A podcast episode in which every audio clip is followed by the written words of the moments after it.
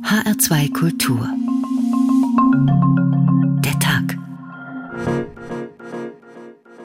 Heute mit Uwe Bernd. Guten Abend. Jetzt geht es eigentlich nur noch um eine Frage, nämlich kriegen wir ein Lieferkettengesetz, das den Namen verdient, oder kriegen wir eins, das den Namen nicht verdient?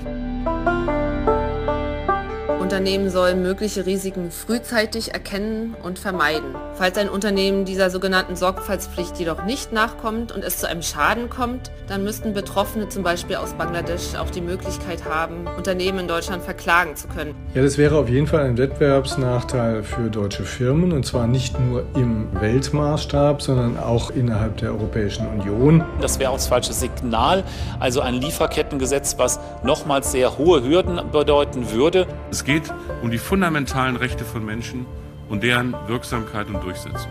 Es geht um den Kampf gegen Sklavenarbeit. Es geht um den Kampf gegen Kinderarbeit. Das sind äh, einige der Verbände, die hier Stimmung machen. Wir werden ein Gesetz vorlegen, das den Mittelstand eben nicht belastet.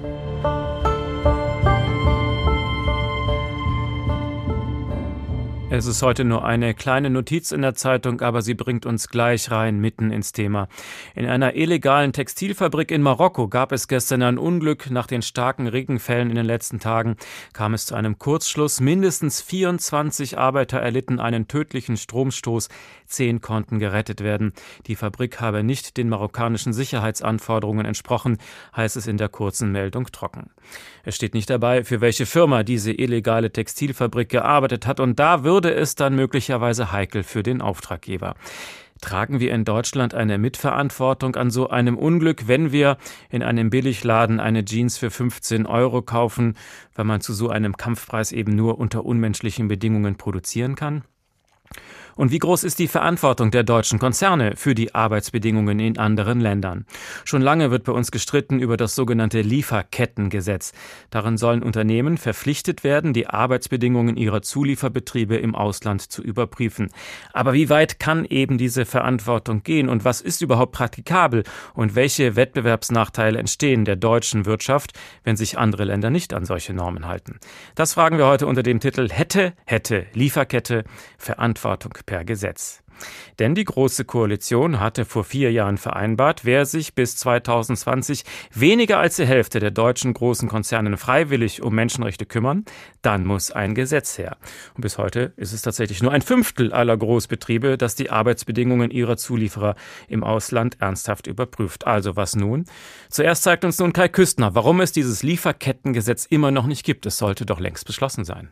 Es war ein mühsames Ringen in den letzten Monaten, das sich zumeist hinter den GroKo-Kulissen abspielte. Viel Zeit in immer neuen Verhandlungsrunden verbrachten Wirtschaftsminister Altmaier, Arbeitsminister Heil und Entwicklungsminister Müller miteinander, ohne bisher ein Erfolgserlebnis in Sachen Lieferkettengesetz verkünden zu können. Es ist die Zeit der Entscheidung. Entweder man will oder man will nicht. Drängt nun Entwicklungsminister Gerd Müller im Interview mit dem AD Hauptstadtstudio. Wer auf jeden Fall will und in der Lieferkettenfrage weitgehend weitgehend auf einer Linie mit seinem CSU-Kollegen Müller liegt, ist SPD-Arbeitsminister Hubertus Heil. Der äußerte sich jetzt zuversichtlich, dass ein solches Gesetz das deutsche Unternehmen verpflichtet, bei ihren Zulieferern auf die Einhaltung von Menschenrechten zu achten, zügig gelingen könne. Kann sich aber auch diesen Satz nicht verkneifen. Das ist ja allgemein bekannt, wer einen Erfolg will und wer auf der Bremse steht. Wen Hubertus Heil meint, ohne dessen Namen zu nennen, ist Wirtschaftsminister Peter Altmaier. Der hat die deutschen Unternehmen im Blick, denen er gerade in Corona Zeiten nicht zu viel aufbürden will.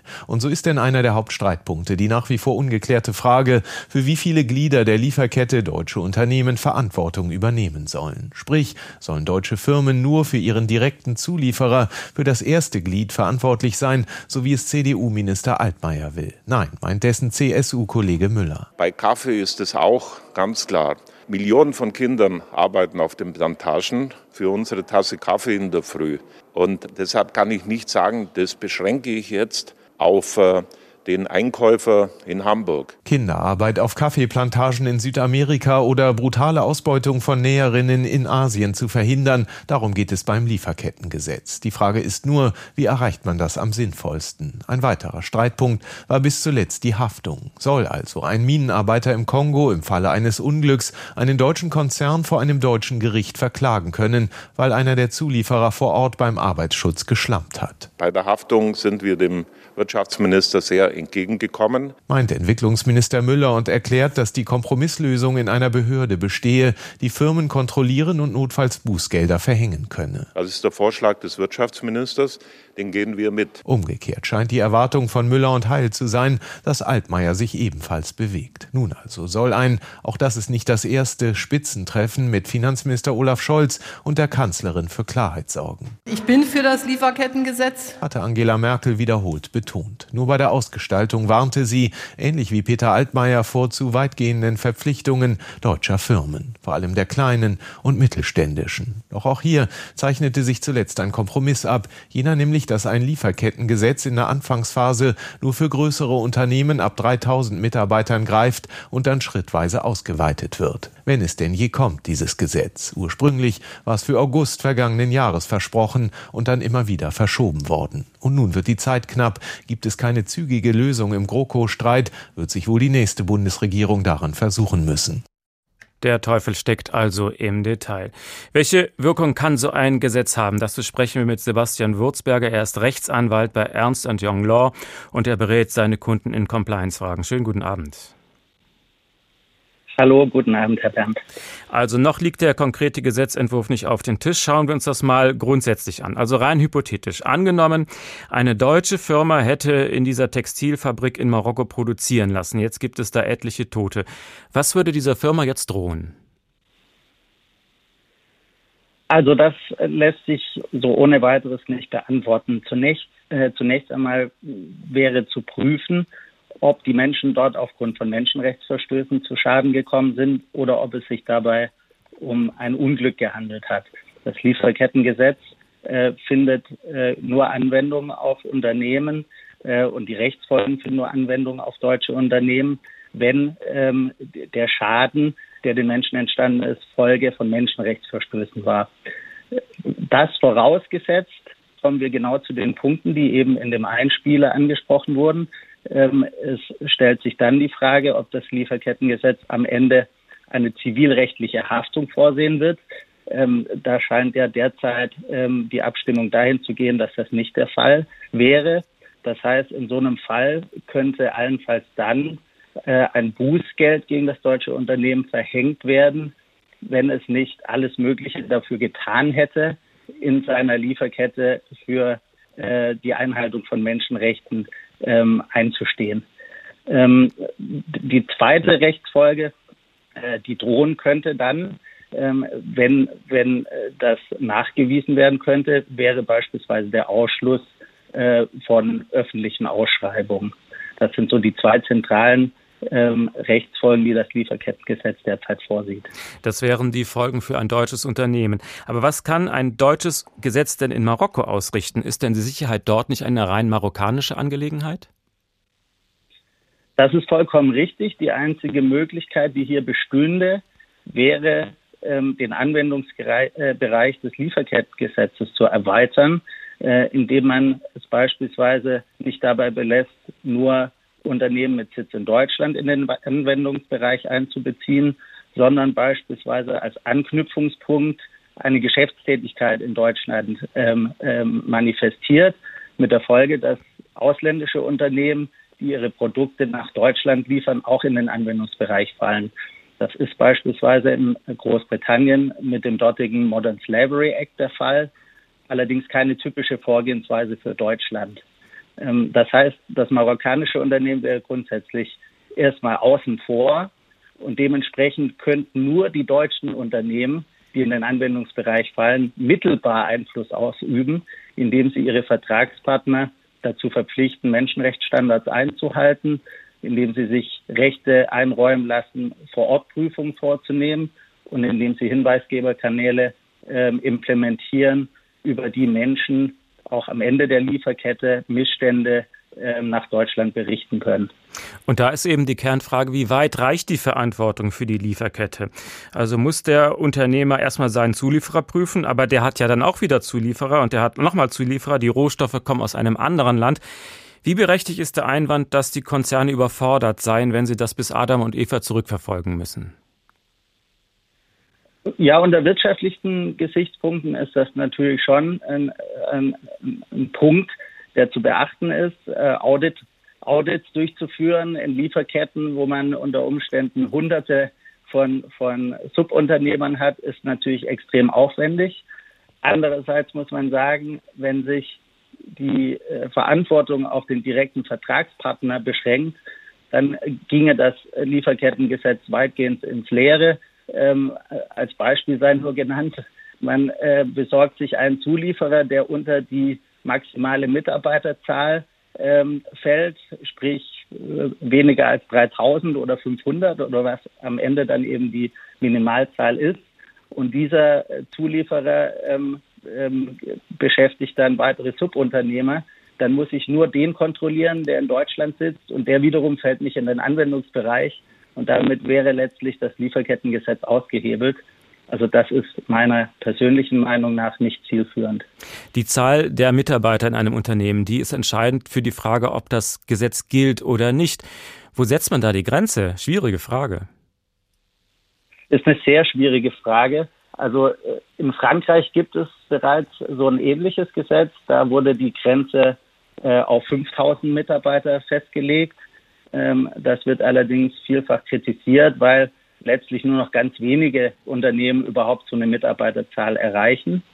Ähm, äh, diese Frage ist natürlich jetzt so nicht ohne weiteres zu beantworten. Ähm, das hängt sicher auch äh, nicht allein an der Mitarbeiterzahl, sondern auch an den wirtschaftlichen Ressourcen, die ein Unternehmen hat. Möglicherweise haben Unternehmen zwar viele Mitarbeiter, aber relativ geringe finanzielle Mittel. Ähm, also aus meiner persönlichen Sicht kann eigentlich der Anknüpfungspunkt nicht alleine die Mitarbeiterzahl sein. Das war Sebastian Wurzberger von Ernst Young Law. Herzlichen Dank. Vor knapp 200 Jahren haben auch hier in Europa viele Arbeiter geschuftet unter Bedingungen, wie wir sie heute nur noch aus der dritten Welt kennen. Deshalb heute ein paar Beschreibungen aus dem Jahr 1843 und sie stammen von keinem geringeren als Friedrich Engels. Noch viel demoralisierender als die Armut wirkt auf die englischen Arbeiter die Unsicherheit der Lebensstellung, die Notwendigkeit, vom Lohn aus der Hand in den Mund zu leben, kurz das, was sie zu Proletariern macht. Unsere kleinen Bauern in Deutschland sind großenteils auch arm und leiden oft Mangel, aber sie sind weniger abhängig vom Zufall, sie haben wenigstens etwas Festes. Aber der Proletarier, der gar nichts hat als seine beiden Hände, der heute verzehrt, was er gestern verdiente, der von allen möglichen Zufällen abhängt, der nicht die geringste Garantie für seine Fähigkeit besitzt, sich die nötigsten Lebensbedürfnisse zu erwerben, jene Krisis, jede Laune seines Meisters kann ihn brotlos machen, der Proletarier ist in die empörendste, unmenschlichste Lage versetzt, die ein Mensch sich denken kann. Dem Sklaven ist wenigstens seine Existenz durch den Eigennutz seines Herrn gesichert. Der Leibeigene hat doch ein Stück Land, wovon er lebt. Sie haben wenigstens für das nackte Leben eine Garantie. Aber der Proletarier ist allein auf sich selbst angewiesen und doch zugleich außerstande gesetzt, seine Kräfte so anzuwenden, dass er auf sie rechnen kann. Friedrich Engels Die Lage der arbeitenden Klasse in England von 1843. Gleich hören wir noch mehr daraus. HR2 der Tag. Hätte, hätte, Lieferkette. Verantwortung per Gesetz. Hätte man zum Beispiel im Jahr 2013 die bisher schlimmste Katastrophe in der Textilindustrie verhindern können, wenn die Unternehmen damals schon stärker in der Verantwortung für die Arbeitsbedingungen vor Ort gewesen wäre? Am 24. April 2013 stürzte in Bangladesch eine große Textilfabrik ein. Dabei kamen über 1100 Menschen ums Leben, 2500 wurden verletzt. Karl Küstner hat damals darüber berichtet. Das Entsetzen war groß. In die Trauer mischt sich immer mehr Wut. Tausende Textilarbeiter strömten auf die Straßen von Bangladeschs Hauptstadt, einige von ihnen mit Schlagstöcken und Steinen bewaffnet. Doch was gewalttätig und friedlich Demonstrierende eint, ist der Ärger darüber, dass es so etwas wie Sicherheit für sie am Arbeitsplatz nicht gibt. Die Wut auf die Fabrikbesitzer ist riesig, sie richtet sich aber auch gegen deren Auftraggeber. Keiner sollte nach dieser Katastrophe ungeschoren davonkommen, fordern die Protestierenden. Bangladesch ist der zweitgrößte Textilexporteur weltweit. 60 Prozent der Lieferungen gehen nach Europa. Es ist nicht das erste Mal, dass Forderungen laut werden, auch die westlichen Auftraggeber müssten endlich auf die Einhaltung von Sicherheitsstandards achten. Jedes Mal gebe es nach Katastrophen viele Diskussionen und Zusagen, doch im Grunde ändere sich nichts, beklagen Kritiker. Daher komme es zu immer neuen tragischen Unfällen. Die Verzweiflung ist unbeschreiblich. Noch immer werden hunderte Menschen vermisst. Familien stehen mit Fotos ihrer Angehörigen in der Nähe des Unglücksortes, beknien die Rettungskräfte doch bitte weiterzusuchen. Ich möchte meine Schwester zurückhaben, tot oder lebendig. Bitte helft mir, fleht diese Frau. Nach dem Einsturz des achtstöckigen Gebäudes sind Rettungskräfte auch weiterhin bemüht, unter den Trümmern noch Überlebende zu finden. Und es geschehen Wunder. Obwohl die Katastrophe bereits am Mittwoch passiert war, konnten Medien zufolge nun erneut Dutzende lebendig geborgen werden. Gleichzeitig ist es ein Wettlauf gegen die Zeit. Das schlimmste Industrieunglück in der Geschichte des Landes, berichten Medien, hätte verhindert werden können. Nachdem Anfang der Woche Risse in dem Gebäude bemerkt worden waren, hatten Behörden offenbar den Besitzer angewiesen, das Haus räumen zu lassen. Doch der hatte sich geweigert. Und diese Weigerung hat dann über 1000 Menschen das Leben gekostet. Dr. Gisela Burkhardt, Vorstandsvorsitzende, Vorstandsvorsitzende von Femnet, eine Organisation, die sich für die Rechte von Frauen in der globalen Bekleidungsindustrie einsetzt. Schönen guten Abend. Schönen guten Abend, Herr Berndt. Also man kann rückblickend schon sagen, immerhin diese Katastrophe in Bangladesch hat wachgerüttelt. Seitdem wird international über die Verantwortung der Modekonzerne diskutiert. Was hat sich für die Näheren in den Betrieben seitdem geändert? Naja, es gab nach Rana Plaza äh, ein Abkommen, das Gebäude und ein Gebäudeschutzabkommen für Sicherheit und Brandschutz und das hat dazu geführt, dass auf jeden Fall ein, großer Teil der Fabriken äh, jetzt sicherer ist. Damit gibt es also eine größere Sicherheit, was so äh, Einstürze von Fabriken betrifft. Das hat sich sicherlich ver verändert, allerdings nur auf massiven Druck, den unter anderem auch viele zivilgesellschaftliche Organisationen, wo wir auch mit Teil davon waren, also die Kampagne für saubere Kleidung hat da sehr groß beigetragen, äh, damit überhaupt so ein Abkommen durchgesetzt wird. Man hatte es auch schon vorher mal versucht gehabt, aber da konnte man sich nicht äh, dazu, auch Unternehmen nicht dazu gewinnen, dass sie sich damit für einsetzen. Und äh, ich muss allerdings sagen, die Gebäudesicherheit hat sich verbessert, damit natürlich auch ein, das Leben für die Näheren, aber die Arbeitsbedingungen als solche haben sich damit nicht verändert. Wir haben weiterhin einen sehr, sehr niedrigen Lohn, jetzt durch Corona noch ganz massive Einbrüche. Dann haben wir aber auch äh, weiterhin also die Belästigung und auch Gewalt am Arbeitsplatz, sexuelle Belästigung bis hin zu Vergewaltigung. Wir haben viel zu lange ähm, also äh, Einschränkung von Arbeits, äh, Arbeitsrechten im Sinne, dass sich die Näheren auch nicht äh, gewerkschaftlich organisieren können. Diese Dinge haben sich leider nicht verändert, sondern sind leider durch Corona noch mal eher schlechter geworden. Und nun gibt es aber freiwillige Maßnahmen, wo sich Konzerne verpflichten, sich auch auf die ökologischen und sozialen Bedingungen zu konzentrieren. Der grüne Knopf, ein Label, das gibt es jetzt seit einem Jahr. Das bekommt man nur, wenn man gewisse Standards einhält. Hat das was gebracht? Äh, naja, der grüne Knopf ist ein erster Versuch. Er ist, der, so wie er jetzt ist, ist er für uns nicht ausreichend. Äh, da besteht die Gefahr, dass hier ein staatlich sanktioniertes Greenwashing gemacht wird. Aber wir sind äh, in der Hoffnung, dass es ein, äh, das BMZ, das Entwicklungshilfeministerium, arbeitet ja an einer Weiterentwicklung des grünen Knopfs. Und da hoffen wir, dass also entsprechende Passagen oder auch Veränderungen wirklich vorgenommen werden können, sodass es ein wirkliches, eine wirkliche Sicherheit gibt für die Verbraucherin, dass sie dann ein Produkt mit einem grünen Knopf auch wirklich faire Arbeitsbedingungen hat. Im Moment kann man das so noch nicht sagen. Was fehlt Ihnen da? Na, im Moment heißt das einfach, ähm, es wird zwar behauptet, es sei fair, aber die ganze Lieferkette ist nicht abgedeckt, sondern es wird nur die letzte Stufe, die Konfektion im Moment betrachtet.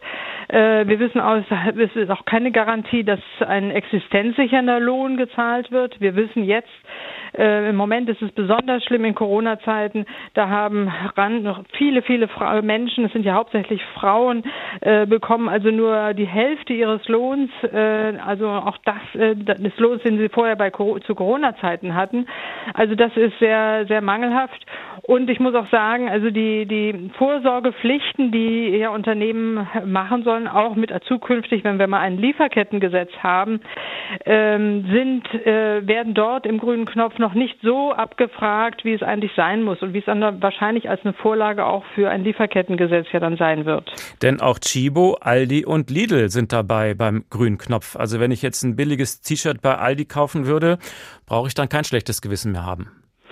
Äh, nein, das würde ich so nicht sagen. Es ist ein sagen. staatliches Label. ja, es ist zwar ein staatliches Label, aber wie ich sagte, es deckt wirklich noch nicht die gesamte Lieferkette ab. Auch die, die jetzigen, äh, also allein schon, wir haben das untersucht, wir haben 31 äh, Unternehmen untersucht, die den grünen Knopf schon haben, jetzt seit einem Jahr und wir haben ihre Berichterstattung daraufhin untersucht und mussten eben feststellen, dass zum Beispiel gegen äh, Gewalt am Arbeitsplatz kaum äh, Maßnahmen ergriffen werden, obwohl Fakt ist, dass das in der Lieferkette also gang und gäbe ist, gerade in Ländern wie Bangladesch und Indien. Und von den 31 Unternehmen haben gerade mal vier äh, Maßnahmen ergriffen gegen solche, äh, solche Probleme. Das heißt, also äh, im Moment, wenn der grüne Knopf sich weiterentwickelt, hoffen wir, dass sich das verbessert. Aber im Moment kann, würde ich sagen, ist das noch keine Sicherheit. Also noch wird gerungen um das Lieferkettengesetz. Was möchten Sie gerne noch mit reinschreiben, wenn man Sie jetzt noch fragen würden?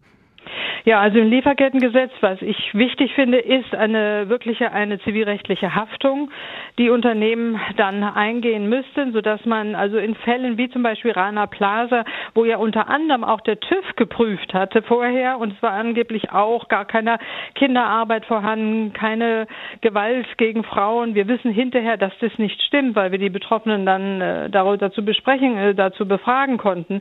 Also wenn wenn die müssen eben haften, nur dadurch wird sich, glaube ich, endlich mal was verändern, weil man dann von vornherein eben auch schaut, bei wem platziere ich Aufträge und ist das ein guter Produzent, dem ich auch wirklich vertrauen kann, dass er die Menschenrechte und die Arbeitsrechte und auch Umweltstandards einhält. Das war Dr. Gisela Burkhardt, Vorstandsvorsitzende von Femnet. Vielen Dank. Der einfache Arbeiter in Europa erlebt heute wesentlich besser als vor 200 Jahren, aber man kann ja auch sagen, vielleicht kann er das eben nur, weil heute die Menschen am anderen Ende der Welt so leiden und ausgebeutet werden wie wir im Jahr 1843. Friedrich Engels formulierte diese Abhängigkeit so. Alles, was der Proletarier zur Verbesserung seiner Lage selbst tun kann, verschwindet wie ein Tropfen am Eimer gegen die Fluten von Wechselfällen, denen er ausgesetzt ist und über die er nicht die geringste Macht hat. Er ist das willenlose Objekt aller möglichen Kombinationen von Umständen und kann vom Glück noch sagen, wenn er nur auf kurze Zeit das nackte Leben rettet. Und wie sich das von selbst versteht, richtet sich sein Charakter und seine Lebensweise wieder nach diesen Umständen. Entweder sucht er sich in diesem Strudel oben zu halten, seine Menschheit zu retten, und das kann er wieder nur in der Empörung gegen die Klasse, die ihn so schonungslos ausbeutet und dann seinem Schicksal überlässt, die ihn zu zwingen sucht, in dieser eines Menschen unwürdigen Lage zu bleiben, gegen die Bourgeoisie oder er gibt den Kampf gegen seine Lage als fruchtlos auf und sucht so viel er kann, von den günstigen Momenten zu profitieren.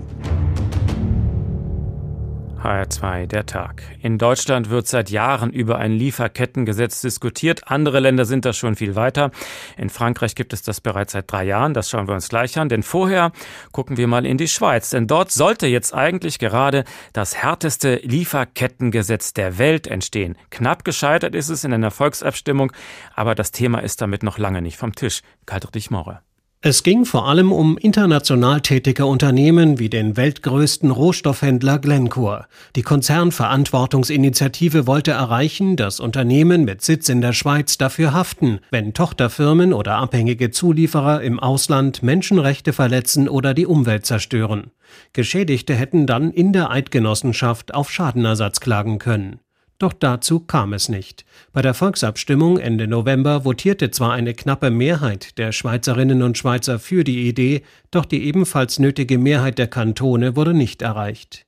Nach einem intensiven Abstimmungskampf war man enttäuscht bei der Initiative, die von rund 130 Organisationen unterstützt worden war, Gewerkschaften, Kirchengruppen, Globalisierungskritiker. Rahel Ruch, die Geschäftsführerin der Konzernverantwortungsinitiative, sagte, ein trauriger Tag für uns, aber auch für jene Menschen, die täglich unter Menschenrechtsverletzungen durch einige Schweizer Großkonzerne leiden. Freude über das Abstimmungsergebnis herrschte dagegen bei Unternehmen, die Angst vor einer Klagewelle gehabt hatten. Auch bei der Schweizer Regierung, dem Bundesrat, die eine Schwächung der Wirtschaft befürchtete, war man erleichtert. Justizministerin Karin Keller-Sutter von der liberalen FDP erklärte nach der Abstimmung, Die Stimmbürgerinnen und Stimmbürger haben sich heute zwar gegen den Weg ausgesprochen, den die Initiative einschlagen wollte, aber nicht gegen das Anliegen. Das Anliegen, dass nämlich Schweizer Unternehmen auch im Ausland Mensch und Umwelt achten, zu achten haben. Dieses Anliegen war auch vom Bundesrat und vom Parlament anerkannt worden. Die Ministerin meinte damit den Gegenvorschlag, den das Parlament nach langem Hin und Her verabschiedet hatte und der von der Regierung unterstützt wurde. Er nimmt ebenfalls Schweizer Unternehmen in den Bereichen Umweltschutz und Menschenrechte gesetzlich in die Pflicht, indem sie darüber Bericht erstatten müssen. Er verpflichtet Schweizer Unternehmen in der Schweiz erstmals, die Risiken für Mensch und Umwelt zu prüfen und transparent zu machen. Sie müssen in ihrer Berichterstattung auch aufzeigen, welche Maßnahmen sie dagegen ergreifen. Die Regelungen orientieren sich an denen der EU. In einzelnen Bereichen, etwa Kinderarbeit, gehen sie darüber hinaus. Firmen drohen Bußgelder, aber die Haftung wird nicht erweitert. Den Initiatoren der Konzernverantwortungsinitiative geht das nicht weit genug. Andreas Missbach von der Nichtregierungsorganisation Public Eye kündigte noch am Abstimmungstag an. Wir werden den Unternehmen, den Konzernen sehr genau auf die Finger schauen. Wir werden weiterhin aufdecken, wenn sie Menschenrechte und Umweltstandards im Ausland verletzen. Und wir setzen auf eine international abgestimmte Regelung, dass die Schweiz sich im Gleichschritt mit der Europäischen Union bewegt und nicht wieder zu einer Regulierungsoase wird, die dubiose Konzerne aus dem Ausland anzieht. Der Gegenvorschlag zum gescheiterten strengen Lieferkettengesetz wird automatisch in Kraft treten, wenn innerhalb einer Frist nicht dagegen das Referendum ergriffen wird. Und dann wäre die Schweiz weiter als Deutschland. Hier ist es fraglich, ob die Große Koalition das Gesetz noch auf den Weg bringen wird. Eigentlich wollte man den Durchbruch längst geschafft haben. Die Verhandlungen laufen weiter. Und wir schauen uns jetzt die Lieferketten mal im Bereich der Lebensmittel an. Es gibt die Bananenkette, es gibt die Mangokette, die Ananaskette. Und damit beschäftigt sich zum Beispiel Dr. Franziska Humpert. Sie ist bei der Entwicklungshilfeorganisation Oxfam Referentin für Wirtschaft und Menschenrechte. Schönen guten Abend. Guten Abend. Ananas-Expertin. Sie haben sich sogar in Costa Rica die Plantagen angesehen. Wie lang ist denn die Ananaskette? Ja, vielen Dank. Gerne gebe ich Ihnen einen Einblick in die Ananaskette und unsere Arbeit zu Lebensmitteln und Menschenrechten. Ähm, wir haben in unserer zehnjährigen Arbeit zu Supermärkten und Menschenrechte und auch eben zur Ananaslieferkette immer wieder festgestellt, dass Leid, Ausbeutung und Diskriminierung in den Lieferketten deutscher Supermärkte an der Tagesordnung sind. Also es ist so, überall auf der Welt werden Menschen ausgebeutet, die unsere Ananas, die unsere Lebensmittel herstellen, die wir in unseren Supermärkten kaufen können. Und Ausbeutung bedeutet dabei eben konkret Hungerlöhne, Gesundheitsschäden wie gerade bei Ananas der Einsatz hochgiftiger Pestizide während der Arbeit auf den Feldern. Ich selbst war nämlich zum Beispiel in den vergangenen Jahren mehrmals in Costa Rica und habe mir verschiedene Berichte zu verschiedenen Menschenrechtsverletzungen angehört. Auch habe ich zum Beispiel mit ähm, Frauen gesprochen, die mir von Fehlgeburten berichtet haben, eben gerade weil sie tagsüber bei der Arbeit hochgiftigen Pestiziden aus gesetzt waren. Nun geht Und es bei dieser Lieferkette ja um die Reihenfolge. Erst kommt der eine Zulieferer, dann der andere, dann der andere. Ich denke, bei so Früchten ist das ja wahrscheinlich nicht so lang. Es gibt die Ananas, die muss nach Europa, dann muss sie zum Großhändler. Wie, wie funktioniert das? Eben, bei der Ananas ist die äh, Lieferkette überschaubar. Da äh, geht es ähm, beispielsweise darum, dass äh, es gibt Produzenten, äh, die haben die, die Besitzer der Anaplas-Plantagen, wo ich eben auch war in Costa Rica. Ähm, die sind teilweise identisch mit den Exporteuren. Dann gibt es die Importeure, eventuell nochmal einen Zwischenhändler und dann schon gleich die Einzelhändler. Bei verschiedenen anderen Supermarktketten ist, ist, ist die Lieferkette auch kürzer. Und eben gerade deswegen finden wir gerade im Fruchtbereich ein gutes Beispiel, dass ein Lieferkettengesetz machbar und eben auch zumutbar ist. Und bei Supermarktketten kann man das nochmal besonders gut illustrieren, weil die, ähm, was wir in jahrelang Studien festgestellt haben, durch ihren Preisdruck, weil sie ihre Ware hier in Deutschland billig anbieten wollen, ähm, zwingen sie ihre Lieferanten eben dazu, ähm, zu geringen ähm, Preisen zu produzieren, also billig äh, zu produzieren, was sich dann eben wiederum auf äh, die Löhne, auf die Menschen, auf die Arbeitsbedingungen der Arbeiterinnen auswirkt. Und deswegen ein Liefer, also die äh, deutsche Unternehmen sind involviert. Bei Supermarktketten sieht man das besonders deutlich durch den Preisdruck. Und ein Lieferkettengesetz würde eben dabei helfen, ähm, die Menschenrechtsverletzungen zu verringern, weil es eben danach wären Supermarktketten gezwungen, zusammen, was eben bei gerade bei Ananas und Bananen wunderbar geht, zusammen mit ihren Lieferanten dafür zu sorgen, dass Menschenrechtsverletzungen vor Ort vermieden werden. Sie haben deshalb auch einen aufwendigen Supermarktcheck gemacht und geguckt, wie gehen denn die Supermarktgroßketten mit den Zulieferern um? Haben Sie denn zumindest Fortschritte erkannt in den letzten Jahren? Ähm, ja, äh, wir haben äh, Fortschritte gesehen. Der Supermarktcheck, wo wir eben die ähm, Geschäftspolitik der verschiedenen Supermarktketten untersuchen und gucken, was sie konkret dafür tun, um Menschenrechtsverletzungen in der Lieferkette zu verhindern. Äh, die Hauptbotschaft war eigentlich, Supermarktketten können Menschenrechte, also sie können Menschenrechte bei ihren Lieferanten äh, vermeiden, sie wollen bloß nicht immer. Also beispielsweise hat von anfangs im ersten Jahr unter zehn Prozent haben Lidl, Aldi und Rewe Süd eklatante Fortschritte gemacht. Lidl hat im dritten Jahr über 30 Prozent der Gesamtpunktzahl erreicht, Aldi Süd und Rewe sogar ähm, 25 Prozent. Nur Edeka war immer noch auch im dritten Jahr das absolute, auch im internationalen Vergleich, das absolute Schlusslicht. Und deswegen ist unsere wichtige Botschaft also, Fortschritt ist machbar. Es ist nicht abwegig, ähm, die Einhaltung von Menschenrechtsverletzungen auch in Produktionsländern zu verlangen.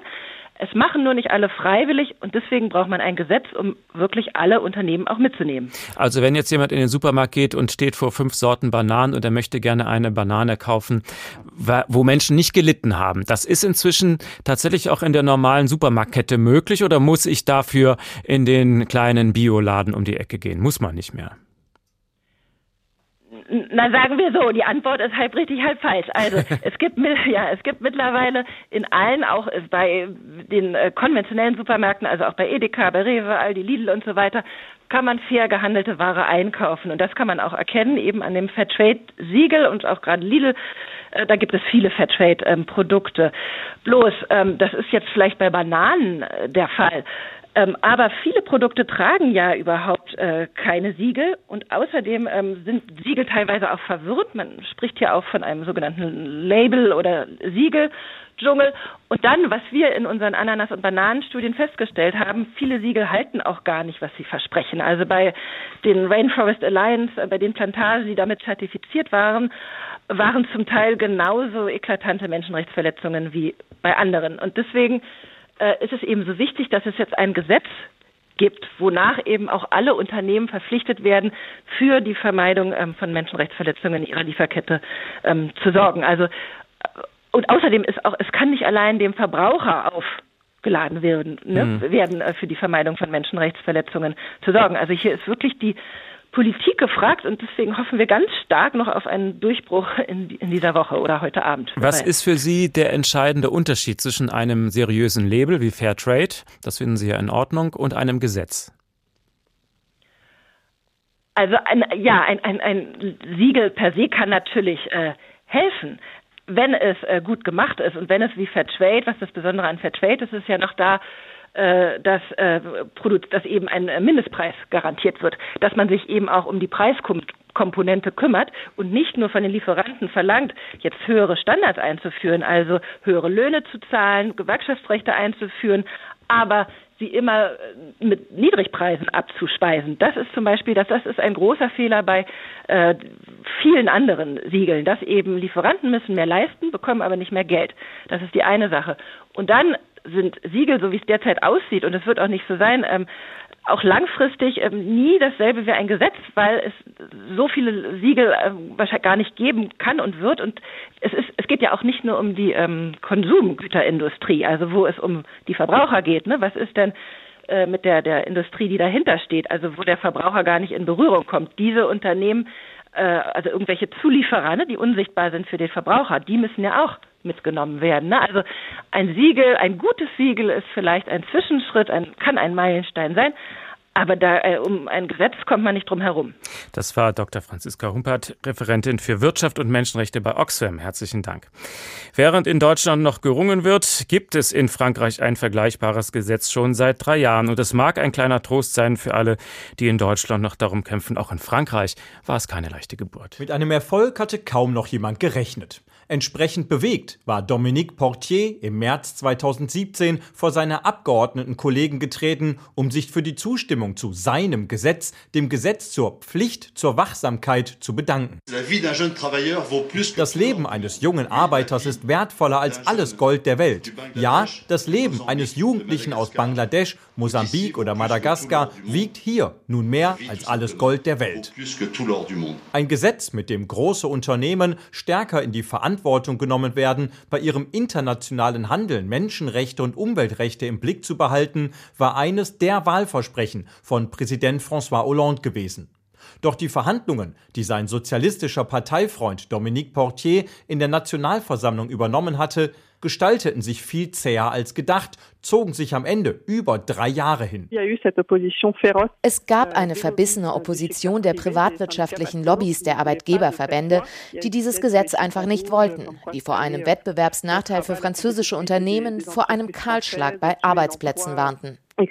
Erinnert sich Juliette Renault, die für die Menschenrechtsorganisation Amis de la Terre den Prozess von Beginn an begleitet hat dass kurz vor dem Ende seiner Amtszeit Präsident François Hollande sein einstiges Wahlkampfversprechen doch noch einlösen konnte, ist aus ihrer Sicht ein starkes Signal aus Frankreich in die Welt gewesen. Das Gesetz ist wirklich historisch, denn zum allerersten Mal wird die gesetzliche Verantwortung von Mutterunternehmen für ihre internationalen Tochterunternehmen und sogar ihre wichtigsten Subunternehmer festgestellt. Sie müssen nun bei ihren Aktivitäten auf der ganzen Welt auf Menschen- und Umweltrechtsverstöße Acht geben geben.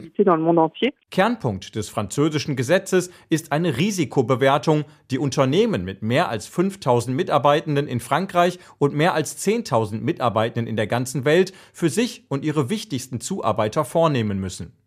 Darin müssen die Gefahren des eigenen Handelns in Bezug auf Verletzung von Menschenrechten, Umweltzerstörung oder die Gesundheit von Menschen aufgezeigt werden. Bewusste Verstöße können dann zivilrechtlich, das heißt vor allem mit Strafen geahndet werden. Das ermöglicht international Betroffenen den Weg zu Klagen in Frankreich, ein weltweit einzigartiger Vorgang. Allerdings wurden auf Druck der Wirtschaftslobbys die Hürden dafür hochgehängt, das Gesetz insgesamt deutlich abgeschwächt. Eines der Probleme ist etwa die Beweislast. Das heißt, die Betroffenen müssen nachweisen, dass es Verstöße gegen Sicherheitsvorkehrungen gab oder Unternehmen nicht genug Vorkehrungen getroffen haben und dadurch Schäden entstanden sind. Erläutert Juliette Renault von Amis de la Terre. Ihre und andere Organisationen haben gemeinsam das erste Verfahren nach dem neuen Gesetz auf den Weg gebracht. Sie werfen dem Ölriesen Total vor, bei einem Projekt in Uganda weder die Menschen noch die Umwelt vor Ort genug zu schützen. Aber es ist sehr schwierig, in Uganda Beweise zu sammeln. Unsere Partner vor Ort werden bedroht, müssen sich verstecken. Beklagt Renault. Analysen seien zudem teuer, viele Umstände überhaupt nur dem Konzern selbst bekannt. Folgen der Beweislastproblematik, die den anstehenden allerersten Prozess auf Basis des Lieferkettengesetzes extrem schwierig machen würden. Trotzdem ist die Aktivistin froh, dass Frankreich durch sein Gesetz zum Vorbild geworden ist und andere Länder wie Deutschland oder nun sogar die EU nachziehen könnten. Marcel Wagner über das Lieferkettengesetz in Frankreich. Zumindest hat es den schöneren Namen, das Gesetz zur Pflicht zur Wachsamkeit. Ein bisschen pathetisch. Wäre das vielleicht ein Vorbild für Deutschland? Gabriel Felbermeier ist der Präsident des Instituts für Weltwirtschaft in Kiel. Schönen guten Abend. Hallo, Herr Bernd. Was halten Sie von dem französischen Konzept? Können wir uns davon was abgucken? Das ist sicherlich eine Vorlage, äh, die man sich genau ansehen muss. Das Gesetz existiert ja seit 2017. Äh, äh, der französische Sachverständigenrat hat sich das Gesetz auch schon näher angesehen. Und da wurden schon eine ganze Reihe von Problemen entdeckt. Es gibt viele unklare Formulierungen, Unsicherheit in der Anwendung. Ähm, wer ist eigentlich betroffen? Welche Unternehmen sind dem Gesetz unterworfen? Da gibt es Zweifel oder rechtliche Abgrenzungsschwierigkeiten. Dann äh, wurde gesagt, es sind ja nur die großen Unternehmen. Äh, was ist mit den kleineren? Es sind nur Aktiengesellschaften, keine GmbHs. Es braucht einen Firmensitz in Frankreich. Äh, es wird sehr problematisch gesehen, dass das Gesetz äh, eben äh, nur für Frankreich gilt. Äh, dringend empfohlen, dass es europäisiert wird. Also eine Lehre, denke ich, die man ziehen kann aus dem französischen Gesetz, ist, dass man äh, wirklich äh, in einem Binnenmarkt wie dem europäischen eine europäische Regelung braucht und äh, Alleingänge äh, einzelner Länder nicht die Wirkung entfalten, die man sich verspricht. Nun wird über das deutsche Gesetz auch schon lange gestritten. Die Kritik von Unternehmerseite ist groß. Ist das nur die Angst vor Veränderung oder sehen Sie da auch berechtigte Sorge der Unternehmen in Deutschland? Ich denke schon, dass es absolut berechtigte Sorgen gibt. Äh, man muss sich ja fragen, äh, was will man mit dem Gesetz erreichen und äh, bringt das Gesetz, was es verspricht. Wir wollen in armen Ländern, sag ich mal in Bangladesch oder in Kambodscha oder in Uganda, wie wir gehört haben, bessere Bedingungen. Und die Frage ist, wenn ich jetzt deutschen Unternehmen eine Pflicht auferlege, sich die Lieferanten genau anzusehen, äh, sie genau zu überprüfen, dann ist die Sorge, dass äh, bestimmte Länder sozusagen rausfallen aus den deutschen Lieferketten, weil dort das Risiko zu groß ist. Dann sagt man, nee, ich lasse jetzt nicht mehr in Kambodscha nähen oder in Bangladesch, ich verlagere äh, das nach Rumänien zum Beispiel in die Europäische Union, da kann ich besser kontrollieren, da sind die rechtlichen Risiken dann kleiner. Das heißt, äh, ein Lieferant äh, aus, äh, aus äh, Asien hat dann keinen deutschen Abnehmer mehr, der muss sich umgucken, geht dann vielleicht nach China, nach Russland. Die Frage ist, ob das für die Menschenrechte, für die Umwelt vor Ort besser ist. Da kann man, glaube ich, ein großes Fragezeichen dran machen. Und wenn er keinen neuen Abnehmer findet, dann ist die Frage, was passiert mit den Arbeitnehmern dort? Äh, gehen dann die Kinder vielleicht, die dort nicht mehr beschäftigt sind, ähm, in die Schule äh, und äh, entwickeln sich, wie wir uns das vorstellen? Oder aber äh, gehen sie in den informellen Sektor? Und da ist die Sorge groß, dass man da auch am Ende äh, den Menschen, um die es eigentlich geht, keinen Gefallen tut. Denn die Familien verlieren Einkommen und häufig, das zeigen Studien, sind dann, äh, die, ist die Abwanderung in den informellen Sektor verbunden mit noch schlechteren Arbeitsbedingungen. Da kommt man also vom Regen in die Traufe. Also Sie befürchten, wenn man ein Lieferkettengesetz einführt, wird es Leute geben in der dritten Welt, denen es dadurch besser geht und gleichzeitig auch Leute, denen es sehr viel schlechter geht. Was kann man denn dagegen machen? Naja, da kann man wenig dagegen machen, äh, denn die deutschen Unternehmen oder europäischen Unternehmen werden, wenn jeder Lieferant sehr viel mehr Aufwand erfordert, die Anzahl der Lieferanten reduzieren.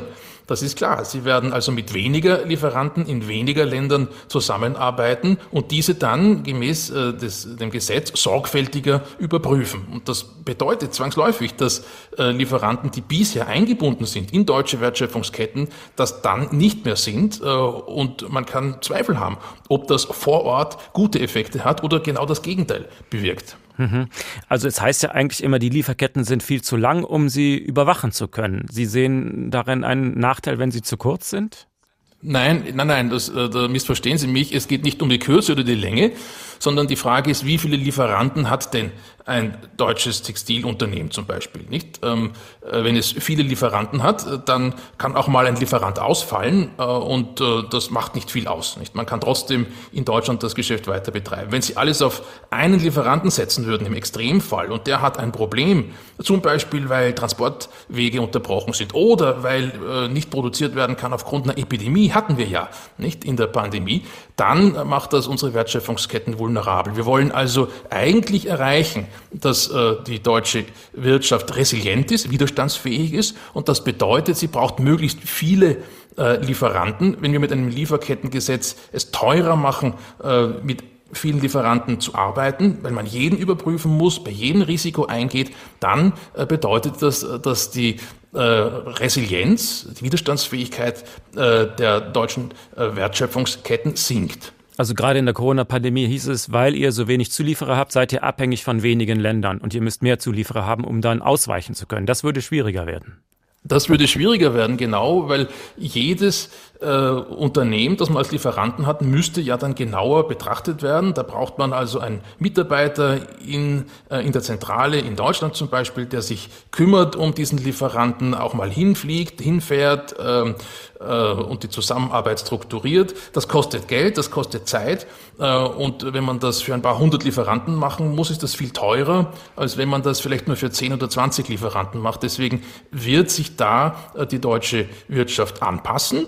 Sie wird die Lieferanten, die sie behalten wird, besser prüfen, das ist klar, aber äh, es gibt einen Kollateralschaden, weil weniger äh, Lieferanten am Ende in deutsche Wertschöpfungsketten eingebunden werden sind und auch Länder, äh, wo das Risiko hoch ist, für die deutschen Unternehmen vielleicht ganz rausfallen, aber das sind gerade die Länder, wo wir eigentlich denken, dass eine Anbindung an äh, europäische Wertschöpfungsketten besonders nützlich ist für die Entwicklung dieser Länder, weil dort Best Practice geteilt werden kann und weil ja auch sozusagen die Forschung zeigt, dass äh, Unternehmen, die in, äh, im, im, formellen Sektor sind, die zusammenarbeiten mit westlichen Unternehmen, die besseren Arbeitsbedingungen bieten, bessere Umweltschutz- äh, und Gesundheitsbedingungen bieten als äh, Unternehmen, die nur für den heimischen Markt in Kambodscha zum Beispiel arbeiten oder gar im informellen Sektor sind.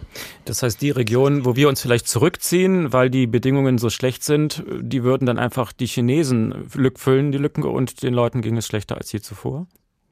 Die Sorge kann man haben äh, und das wäre dann nochmal sozusagen die, die bessere äh, Situation im Vergleich zu einer weiteren, die noch schlechter wäre, nämlich dass ähm, die Näherinnen zum Beispiel in Kambodscha, die jetzt für deutsche Textilunternehmen arbeiten, äh, ganz ihren Arbeitsplatz verlieren äh, und dann in den informellen Sektor gehen, ähm, wo die Bedingungen schlechter sind. Also ähm, die Sorge, äh, dass äh, dieses ein Lieferkettengesetz den Handel schwieriger macht äh, und dann deutsche Unternehmen sich zurückziehen und nicht mehr importieren, äh, aus ärmeren Ländern. Die Sorge muss man, glaube ich, ernst nehmen und die führt dazu, dass eher die Bedingungen für die Menschen vor Ort schlechter werden als besser.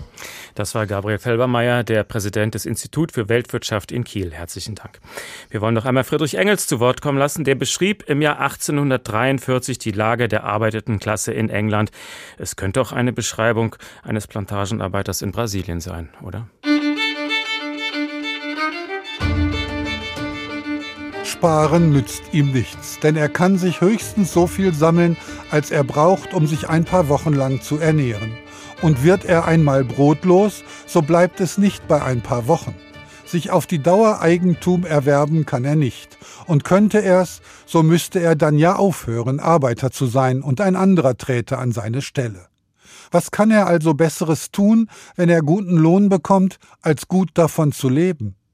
Der englische Bourgeois wundert und skandalisiert sich aufs höchste über das flotte Leben der Arbeiter während der Zeit, dass der Lohn hoch ist. Und doch ist es nicht nur ganz natürlich, sondern sogar ganz vernünftig von den Leuten, dass sie das Leben genießen, wenn sie können, statt Schätze zu sammeln, die ihnen nichts nützen und die am Ende doch wieder die Motten oder der Rost, das heißt die Bourgeoisie, fressen. Aber solch ein Leben ist demoralisierend wie kein anderes. Wer heutzutage mit Textilien Geld verdienen will, der muss im Ausland produzieren. Das ist zumindest die vorherrschende Meinung, vor allem wegen der hohen Lohnkosten in Deutschland. Aber ein paar Unternehmer schaffen es dann doch. Sina Trinkwalder zum Beispiel hat das Unternehmen Manomama in Augsburg gegründet, 100 Arbeitsplätze geschaffen. Die Firma überlebt seit zehn Jahren und gerade hat sie sogar einen Mietvertrag für eine zweite Produktionshalle in Augsburg unterschrieben. Schönen guten Abend, Frau Trinkwalder. Guten Abend, überlebt war schön. Offensichtlich nicht schlecht, wenn Sie den Laden vergrößern können.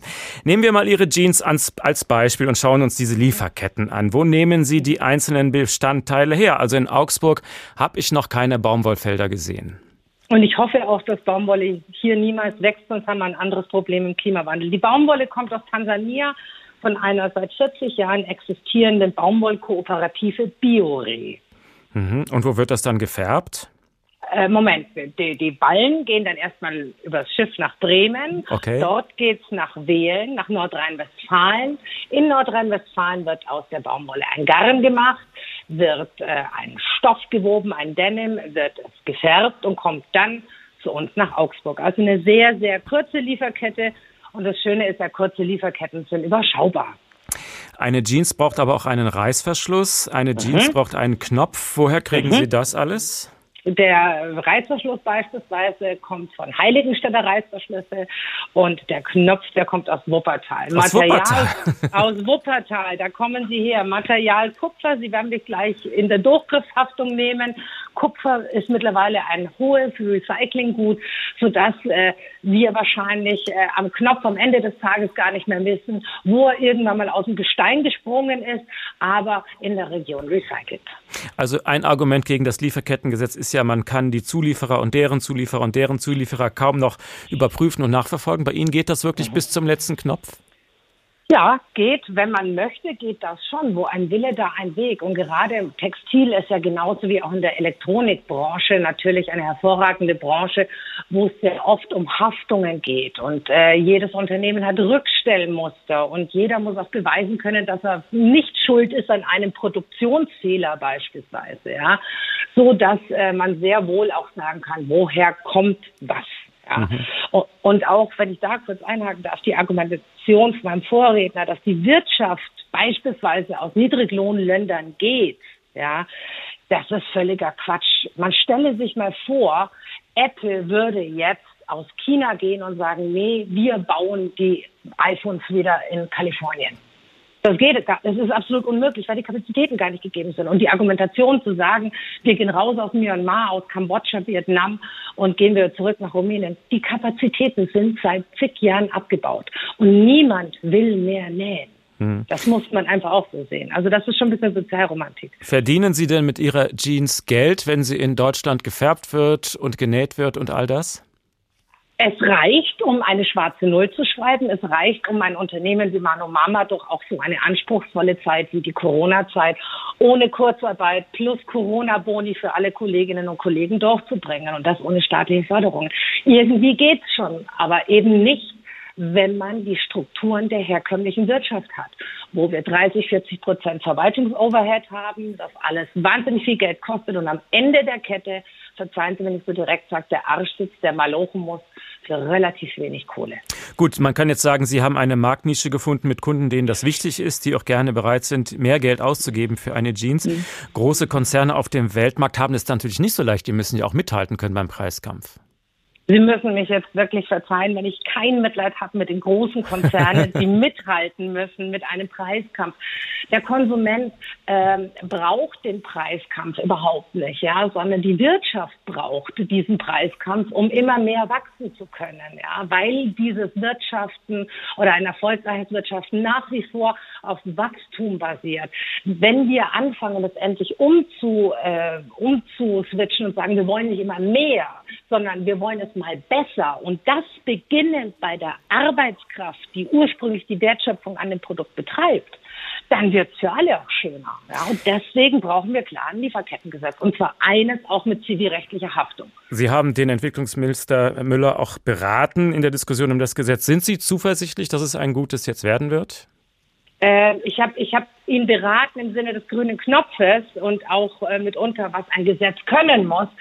Ich, so wie sich momentan äh, ganz ehrlich abzeichnet, können wir das gleich wieder lassen. Wenn wir nur ein Gesetz auf den Weg bringen, um niemanden nass zu machen, obwohl wir ihn waschen wollen, dann können wir es wirklich lassen. Also zu viel Rücksicht mit den großen Konzernen? Zu viel Rücksicht mit der Wirtschaft. Ja, und das muss ich ehrlich gestehen, sage ich selbst als Wirtschaftsunternehmen. Ich glaube, wenn wir endlich wieder lernen, sagen, was du nicht willst, was man dir tut, das fügt auch keinem anderen zu. Und das müssen Manager wieder lernen, das müssen Verantwortliche, Verantwortliche wieder lernen. Dann passiert das auch nicht. Und wir sprechen ja, wenn wir international global sourcen, um Centbeträge bei einem Kleidungsstück für eine maximale Verbesserung. Denn da hat die Frau Burkhardt durchaus recht, wenn sie sagt, die Häuser sind durch das Brandschutzabkommen nach Rana Plaza sicherer geworden, aber die Menschen werden immer noch schlimmstens behandelt. Und das darf 2021 nicht mehr sein. Es darf eigentlich nie der Fall sein. Die Unternehmerin Sina Trinkwalder, vielen Dank.